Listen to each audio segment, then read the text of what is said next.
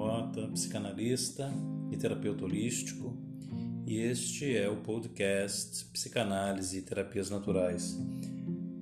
Hoje vamos falar sobre a ansiedade e a delicadeza da espera, da espreita. A ansiedade, ela é uma palavra que vem habitando os consultórios como uma febre que não quer passar. E como toda febre, atinge a superfície do corpo com um calor que acaba se confundindo com a própria existência. As pessoas chegam a afirmar que são ansiosas como se esse componente definisse a totalidade da sua subjetividade. E muitas vezes acaba compondo mesmo isso por conta das formações de sintoma. Esse efeito de se sentir em estado de velocidade acelerada é fortalecido ou potencializado pela construção social em que vivemos. Pierre Levy nos chama atenção para a relação que temos com o mundo como uma grande rede de interfaces que a todo momento está em mutação.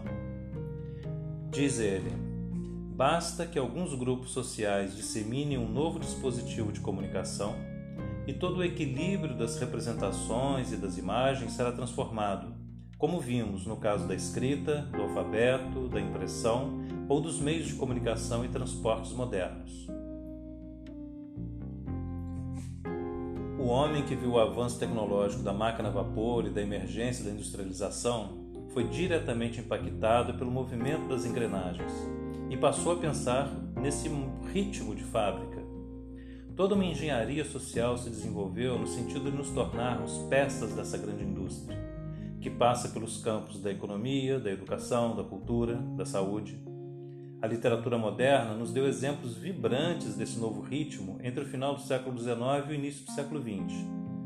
Atualmente, queremos tanta velocidade que elegemos uma pílula para lidar com a ansiedade ao invés de atuarmos como nossa mente e o nosso desejo de autoconhecimento.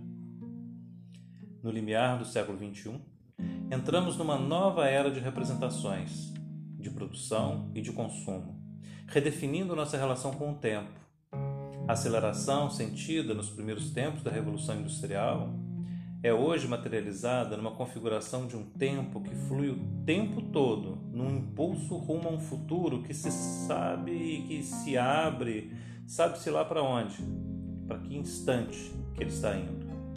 Não há mais tempo para se refletir e escolher. É preciso correr para não ficar para trás. Mas para trás de quê? Talvez um medo inconsciente de perder a própria subjetividade, que oscila entre uma tentativa constante de se apegar a alguma coisa para ter uma identidade e um movimento de constante mutação e de atualização. Deleuze e Guattari chamam a atenção para esse fluxo de segmentações a que chamamos nosso eu e que muitas vezes nos confundimos com ele, numa busca constante de algo sólido que nos defina. Dizem eles: nossa vida é feita assim. Não apenas os grandes conjuntos molares, estados, instituições, classes, mas as pessoas como elementos de um conjunto. Os sentimentos, como relacionamentos entre pessoas, são segmentalizados, de um modo que não é feito para perturbar nem para dispersar, mas ao contrário, para garantir e controlar a identidade de cada instância, incluindo-se aí a identidade pessoal. Caminhamos assim no sentido de angústia. Um buraco se abre na subjetividade, uma fenda ou um abismo.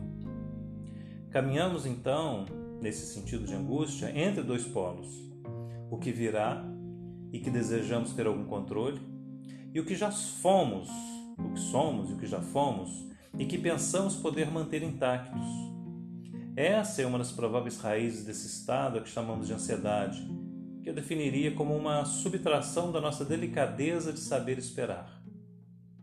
Esperar é também um fluxo que opera numa dimensão de movimento e transformação e está muito mais associado ao devir do que ao controle.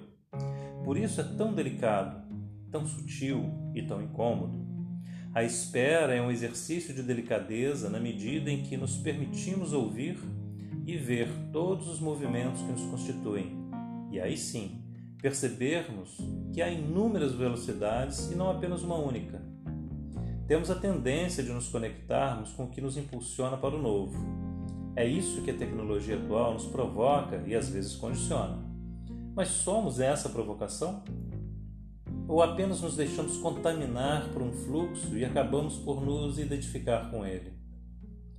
Podemos sentir isso em pequenas ações cotidianas, como a possibilidade de acelerarmos o áudio de uma mensagem de WhatsApp, por exemplo. Isso fere nossa capacidade de escuta e atinge diretamente nossa relação com o tempo e com as pessoas, certamente. Deixamos de cultivar a paciência. O sentido da espera é uma forma de agir à espreita, com mais atenção, para decidirmos a velocidade que queremos dar à nossa própria vida, não porque sejamos um ser identitário, mas porque somos composições móveis, também em mutação, e que às vezes precisamos ir mais lentamente para poder saborear o próprio fluxo de viver. Desse modo, podemos construir uma singularização, podemos nos destacar, sermos diferentes e não o resultado de uma fábrica que produz modelos prontos em série. Sentar e esperar, erguer-se e caminhar, correr também, e saber a hora de descansar. A vida é mais do que uma corrida desenfreada rumo ao nada. A própria morte é uma estação de espreita, nossa condição de existência. Refletindo sobre isso, sobre esse inexorável destino, Percebo a morte como uma vizinha que às vezes bate à porta para pedir uma xícara de açúcar e saber se ainda estamos em casa. Ao mesmo tempo, devemos alimentar paciência com a vida e que a morte é uma esperança e não uma finalidade. É nesse limiar que podemos, então, sentir a vida em sua pujança, com seus ritmos variados e nos conectarmos aos fluxos, sem, no entanto, nos deixarmos invadir por um tempo que não seja o nosso Cada um de nós tem um ritmo. Cabe-nos apreciá-lo de maneira singular e nos movermos delicadamente para não ferirmos a vida, essa frágil instância formada na diversidade e no movimento.